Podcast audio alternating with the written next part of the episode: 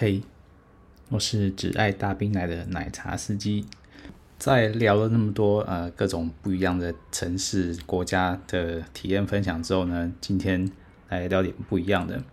但其实是最近身体出一点小状况吧，那导致大大约有一个月都不能出去，嗯，进行各种各样的探访了。那一会儿我会说是什么原因呢？还好之前还有很多体验可以稍微拿来垫档分享一下，不然可能就要开天窗好一阵子了。故事还得从几个礼拜前说起嘛。那毕竟现在国门开放了，那之前呢有来过台湾呃进行旅游参访的一些妹子呢，也陆陆续续就回来了。那所以呢，我也慢慢见到了，哎，之前呃在疫情前有遇到过妹子，印象还很深刻的，哎，结果这次国门开放之后呢，哎，又回来上班了。虽然平常喝茶归喝茶，体验过这么多妹子，那能让你留下印象通常都非常的少。少数让我印象深刻的妹子呢，我都在第一季里面聊过了。那我这个人呢，平常是不喝回冲茶的，毕竟可以体验的妹子这么多嘛，何必单恋一枝花？但是这些令我印象深刻的妹子呢，就是那少数中的少数。其中有一位也是特别有印象的，就姑且叫她 Julia，因为如果有在看片片就知道呢。举例啊，就是那个车头灯很亮的那位 J 罩杯的，那他刚好也是 J 罩杯。要知道，虽然差喝了几年啊，遇过的妹子也不算少，但是罩杯能真的有到 J 啊，而且是真材实料 J，那真的是少之又少了。这也不是说人怂日本的欢乐杯，所以它看起来是真的比呃日本的 Julia 还真的大蛮多的。那虽然说缺点呢，也就是她的身材就稍微比较。壮硕一点，但也不会到太离谱。那重点是呢，也算聊得来，他英文还可以通，所以呢，就对他还蛮有印象的。只不过呢，在喝喝一次之后，呃，隔没几个月呢，就 COVID-19 就来了，所以呢，就整整的两三年呢，就再也没有见过他了。直到去年年底啊，国门开放之后，在偶尔在刷茶庄的讯息之后，发现哎。诶好像这位 Julia 又回来了，但毕竟呃艺名取的不一样嘛，然后照片是修的有点夸张，但最好认的还是那个车头灯嘛，还有他胸前的刺青，毕竟他胸前刺青还蛮大一片的，很好认。那这边有个小诀窍，就是你如果看茶庄的照片，特别是东南亚的，如果妹子身上有明显的刺青，那就有一定的几率是本人的照片。那先不论这个照片有没有脸没有特别美化过，还是怎样。那至少呢，这个有几率是本人。那如果有影片可以对照的话呢，那就更容易分辨啊。如果影片里面有秀出相同刺青的话，那因为呢，大部分的情况下，茶庄也知道，呃，主流的口味是不喜欢，比较不喜欢刺青的。所以如果真的要假照片呢，他们不会傻傻去找一些，呃，看起来就不会吸引人的照片，比方有明显刺青的。所以说，如果他真的敢秀照片，然后照片上。呃，明显的就有刺青，那就有几率是本人了。那更不用说，如果有影片可以对照的话。不过前提是，当你要能接受刺青啊，有些人就是看到刺青就乱掉，那就没办法了。那还有就是，就算他是本人，那这个照片也可能修的你会认不出来，那这个就另外一回事了。总之呢，茶庄上这位妹子呢，就越看越眼熟，特别是那个刺青跟车头灯。所以呢，想一下，就是还是跟茶庄约来看看。那约定好时间去定点见面之后呢，就知道，哎，哎，果然还是同一个人。那他也跟我说，好像觉得我有点面熟，应该之前遇过的恩客。不过我猜他蛮有几率，也是跟蛮多人都是这样讲的。但这些都不重要吧，反正该喝的茶还是得喝。必须得说啊，那个车头灯还是在的，还是那么又大又明显。只不过呢，毕竟也是两三年嘛。虽然说茶庄上标的年龄呢，永远都是二三到二五岁，但你也知道嘛，这些永远都是参考用的。隔了两三年呢，岁月的痕迹还是看出来的，这个身材还是略显得松垮了一点。不过至少这个运动互动起来呢，还算是蛮融洽的。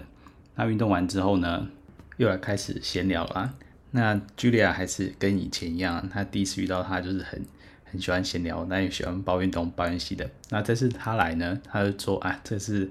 来的那个中介啊，介绍他到这个房间有够脏乱的，他还要花一整天去打扫房间啊，巴拉巴拉巴拉，有的没的。那聊完之后呢，诶，他倒挺有意思的说，问我要不要互加一下好友。虽然想说他应该也不会有事没事就来台湾呃来打工吧，是说反正家也没差，那于是就互加了一下好友。那临走之前呢，他还跟我抱怨一下说，诶，这个中介啊，没什么良心。那平常放饭时间呢，只有半个小时，他都不知道去哪里买东西吃，所以有事没事呢就饿肚子或吃不饱。那说他很喜欢吃寿司，那我下次我空的话，记得帮他带寿司来。我想说，好了好了，就随便的答应他这样子。那隔没几个月呢，诶，他突然传讯息给我了，说他又要来台北打工了。那等他到了台北呢，他会再传讯息给我。我想说，哈，还挺有意思。第一次是那个茶主动问我要不要来回冲的。那隔了一个礼拜呢，他就说，啊他到了，那记得要来找他，不要让他等太久，不然他就要回去了。因为他们好像来一趟旅游的签证期限是两个礼拜，所以他们都通常不会待太久。但这是泰国部分呢，其他国家可能呃期限都不太一样。总之啦，反正人家都在催了，那只好给一下面子，那就跟总机约了时间再去会面他一次。那这次约的地点呢又不太一样了，我每次来都有不一样，这也正常。那这次来的地点呢是。呃，东区闹区的一个算是商务旅馆吧。呃，门面看起来呢还蛮干净整洁的。不过麻烦的是呢，进去之前还是要跟呃柜台员先知会一下，然后要报房号，说是房客。这边不知道大家怎么想的？我每次遇到这种要进去呃商务旅馆的时候要报房客的时候，我总是这种是让我最不自在那一种。毕竟呢，人家呃饭店也知道他住的旅客是外籍来的呃游客嘛，游客对。那每次看到这些人来来去去的，他大概知道这是做什么样的工作，所以呢，他通常也知道你是来干嘛的，就有点小尴尬。说其实人家员工根本不 care 你到底是谁啊，反正反正你不要随便惹事就好了。不知道大家在这边啊有什么比较偏好的那种定点的方式啊？那我个人比较偏好的是那种日租套房的，就是门口密码锁的。那反正只要总机呢告诉你密码，你按按就可以进去了。这样不会遇到人，也比较方便。那很多呢，我们蛮遇过蛮多种呢。那有些是呢，他会告诉你钥匙是藏在什么地方，什么花圃里面啊，藏在机车座椅里面啊，反正各式各样的藏钥匙的地方都见过了。那这种呢，觉得每次在翻翻找找，都觉得好像小偷不知道做什么坏事一样啊。虽然有些人可能觉得真是做坏事啊啊，不管，反正就是这种的感觉也很奇怪。那或者是呢，有些是站在门口呢。因为反正都有那个监控摄像机嘛，那他都会请妹子呢在里面帮你开门。那有些时候妹子没有办法及时开门的时候，你就站在门口干等，也觉得很尴尬。所以呢，对我来讲最方便的就是那种有密码锁的自助套房或等等的，反正你按按密码就可以进去。那对我来讲是最轻松、最自在的啦。总之，反正这边报完房号之后呢，就进去了。那进去这个因为是商务。呃，旅馆嘛，所以其实品质也算还 OK 啦。那房间当然是干净的多了，也没有算很小。所以我就看到他跟他打招呼，就说：“那哎，那这次房间总该满意的吧？”他说：“嗯，对啦，是比上次好不少。但是觉得可能是地点的关系，也许因为他这个地方不算是本来的那种嗯喝茶的那种热区啊，所以他可能觉得是地点关系，所以说让客人没有那么多。不过我觉得我心中是觉得啊。”这个妹子嘛，毕竟也是也有一定的资历的，那至少人家三年前就来过台湾了嘛。那对于年轻的妹子来说，其实还算是有一定的杀伤力的。那就我之前分享的，其实我也感觉到一点落差了。只是说看在车头灯的份上，还是再回冲一下。闲聊归闲聊啊，那正事还是得办嘛。只能说，身为一个匈奴族啊，呃，身体还是蛮诚实的，而且不知道什么原因呢、对他就是特别来劲，应该说特别的敏感。每次才刚从女上位换成正常位之后，没过多久就想出来的冲动了。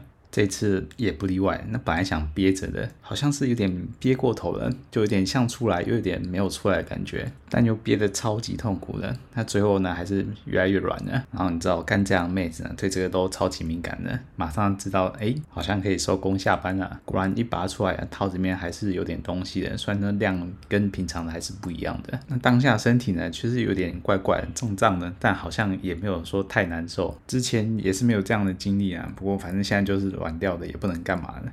还有这真是不好的示范呢。就软掉还要继续硬撑呢，就是风险还蛮大的。至少对女生来说是这样。那对我而言呢，也是有副作用的。那个之后再讲。就说妹子她倒也没有很生气啊，可能是因为可以提早下班的吧。不过其实认真来说，她也没有要提早赶我走了。洗完澡之后呢，还是有一些时间哦，毕竟那么快就出来嘛，那就留我下来，还有一起看电视啊。我们就躺在床上聊些有的没有的。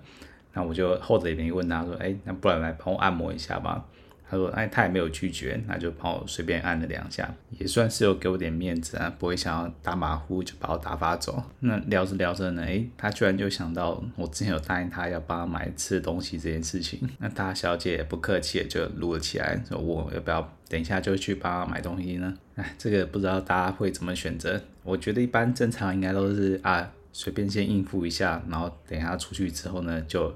永远不回头了，但那天就不知道哪根筋不对啊！既然都已经炸膛了，还傻乎乎的去帮他当火山孝子啊，还就好死不死，刚好附近就有一间真鲜回转寿司可以外带啊！算了吧，反正就好人做到底，既然人家都讲了。结束后呢，还真的乖乖的跑去回转寿司去买几个。握寿司，哎，反正这些其实也没有说很贵啊，就买了几个握寿司，然后又厚着脸皮跑回去商务旅馆，把寿司拿给他。那估计那个柜台人员看着应该还是挺傻眼的，但是认真来说。我觉得他应该之后还是会来台湾，但是如果他又来问我的话，我还会去拜访他吗？我觉得几率应该是很低了啊。毕竟现实点来说，这个水准不如以往啊，价格也越来越贵，并没有因为老朋友给你杀避暑嘛，所以我还是选择其他杯的冰凉的大奶茶好了。那当完火山孝子之后呢，就心情复杂的回去了。原本以为这已经很糟了，不过最糟的还在后头啊。原来以为憋到炸糖这件事情呢。反正那些没有排掉的，应该自己身体就会吸收了，也不会怎样。当下虽然觉得有一点点怪怪的，但也没有想太多。但是呢，在我第二天准备想要解放的时候，毕竟前一天本来该解放的时候没有解放，隔天只好自己来嘛。毕竟口袋没有那么宽裕嘛。那等待时机成熟爆发之后呢，才惊觉发现，哎，怎么出来的精液的颜色不太对，是。深褐色的啊，就知道惨了，一定是昨天这样乱憋憋出问题来了。虽然说当下并没有到很慌张，毕竟多多少少心里可能有一点心理准备了，但还是清理之后呢，马上查一下资料，到底是怎么样的一个情况。本来第一个出现在我脑海中的是应该是逆行性射精或是精液倒流这类的症状。但后来查一下资料，发现好像又不太符合这样的情况。毕竟我这只是偶尔一次身体憋过头了才出现这样的症状，而不是像有些是有可能糖尿病或其他的病变才导致是常态性的精液倒流。那像我这是偶尔就这么一次的经验呢，应该就只是奶处的。可能微血管破裂，或是奶处的发炎，才导致是精液里面会出现血液。那像这种情况，要到完全复原，可能不是一天两天的事情，可能要一个礼拜、两个礼拜，甚至更久。那就也就只能慢慢观察了。好在身体是真的没有出现什么其他的异状。但接下来每次在事后解放清理战场的时候，看到这种还是蛮触目惊心的。而且这还真的没这么快就消散了。我记得等了一两个礼拜呢，才慢慢的。从深褐色精液呢，慢慢凝结凝结，变成一小块小块的血块。对，没错，没听错，这真的是血块在精液里面。我还很手贱的去触摸一下，那个触感呢，就很像是果冻般的触感啊。哎，我好了，这听起来还是挺恶心的，而且看起来也还是挺吓人的，完全不输那个深褐色精液。那这个血块的状况呢，持续也一个礼拜吧。那觉得好像。怎么有完没有完呢？已经快一个月了，还是没有完全恢复正常。虽然那个状状态是有改变了，但也很难说到底是好还是坏。那最后想想呢，还是硬着头皮去医院挂号了。那挂号看了医生之后呢，医生看看我拍的照片，他就觉得啊，这个小事没关系，这他看多了。他其实年轻人一般多多少少都会有遇过这个情况啊。只要后续没有什么不舒服的情况呢，其实他慢慢的自己就会好。那他还跟我解释这个为什么要这么长。就有点像是我们呃皮下淤血，那淤血当然不是一个礼拜或两个礼拜就马上消散嘛，那可能它要慢慢隔两三个礼拜或是更久，让身体慢慢去吸收才会消失的。不过他还是有开一些消炎药给我啊，他说如果觉得不放心的话，还是可以吃一些。本来想说那赶快就规律吃药，看能不能赶快好，没想到这个药的副作用真是有够强，它药的副作用会。恶心、呕吐，我想说，本来大部分的药都会有多多少这种副作用，也蛮常见的嘛。他没想到吃下去之后呢，还真的这个晕眩感跟呕吐感真的是蛮强烈的。有一次午餐饭后吃啊，还把午餐给吐了出来，这副作用还真不是开玩笑的。所以后来也没有再把药吃完了。不过再又再隔了一个礼拜呢，这个症状才真的慢慢的完全几乎是看不到了，前前后后应该至少有一个月吧，这个代价真是不轻啊！没想说一次扎堂要闭关静养一个月啊，这个月完全没有任何其他新的行程可以拿来作为未来的谈资啊！要不还好我之前还有其他的体验可以拿来分享，不然真的要开天窗了。因为这个啊，虽然射精是没有问题啊，但是你想射精出来血精或是有血块。那小姐一看就吓死了，他们对血这种东西是很敏感的，毕竟。有看到血见血，这个风险就是升高很多了。如果是在人家店面啊，还不马上被人家撵出去。所以说，为了大家着想，还是乖乖静养个一个月啊。就是，如果大家身体上有任何症状，比如说伤口啊，或是皮肤有什么症状啊，特别是生殖器官附近的，那这个最好大家还是先去看一下医生啊，不要没事去勉强人家妹子。有些人可能抱怨说，啊，妹子嫌她皮肤怎样怎样，不肯跟她做干嘛，不肯跟她亲，不敢跟她吸或什么的。但说真的，有些这些症状啊，就是风险就真的是有可能会比较高。那你像我们啊，这种不能做呢，就顶多是不能娱乐而已，要关机休养。那他们不能做呢，就真的不能赚钱呢，没有工作了。所以这个呢，他们还是不能开玩笑的。所以多多少少也要体谅人家，这个在这件事情上要小心智商。然后这边分享就真是血教训啊，里面真的有血的。我们都知道男生嘛。要在做这样次冲刺的时候，能想着能撑多久就是多久。不过呢，正是真的很想爆发的时候呢，也不要太绷得太紧啊。虽然说年轻的时候啊，把节奏稍微放慢一点，稍微撑一下，还是可以忍一下可以过去的。但真的忍不住啊，还是诚实的缴械投降为上。不然像我偷鸡不着蚀把米啊，还要关机一个月来休养，还没算上看医生的钱呢。唯一的好处呢，可能就是呃这个月。花钱比较节制一点了吧，就希望下个月不会有什么报复性消费，把上个月没花到的一次花掉了。那至于一开始提到的妹子 Julia 呢，其实就在那之后，我们也就没有再传什么讯息了。但这其实也很正常，毕竟他也是要回去泰国嘛。那彼此的关系呢，也是很明白，我也没有真的要把他或干嘛的。呃，他也无非就只是，如果他有来台湾工作的话呢。就希望恩客们稍微去捧场他一下，就这样而已吧。至于我自愿帮他买寿司当火山孝子，那就是我个人意愿啊。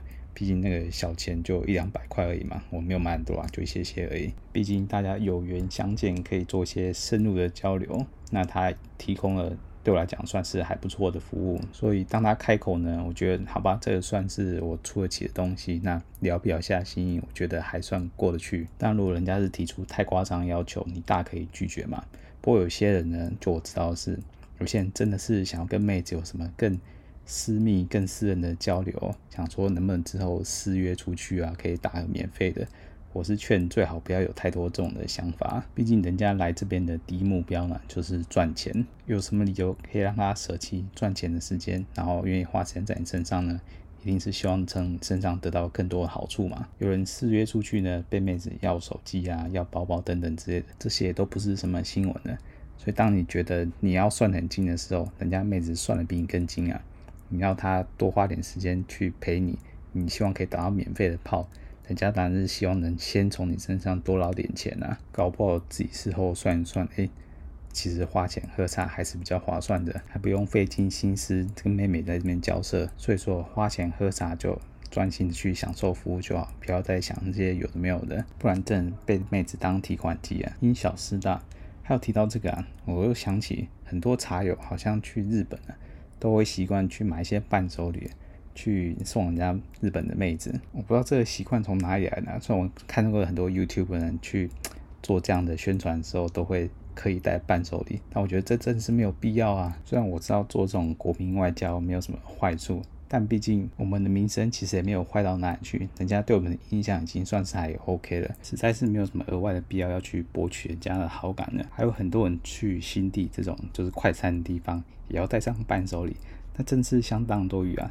我从以前到现在还没有听过哪一个寻方客要去呃喝茶之前呢，还要这么费功夫搞刚的。你是要去相亲吗？这明明就是人家工作的一部分。你如果觉得人家提供的服务非常棒，你想在事后给他表示一下你的谢意，我觉得这是蛮合理的。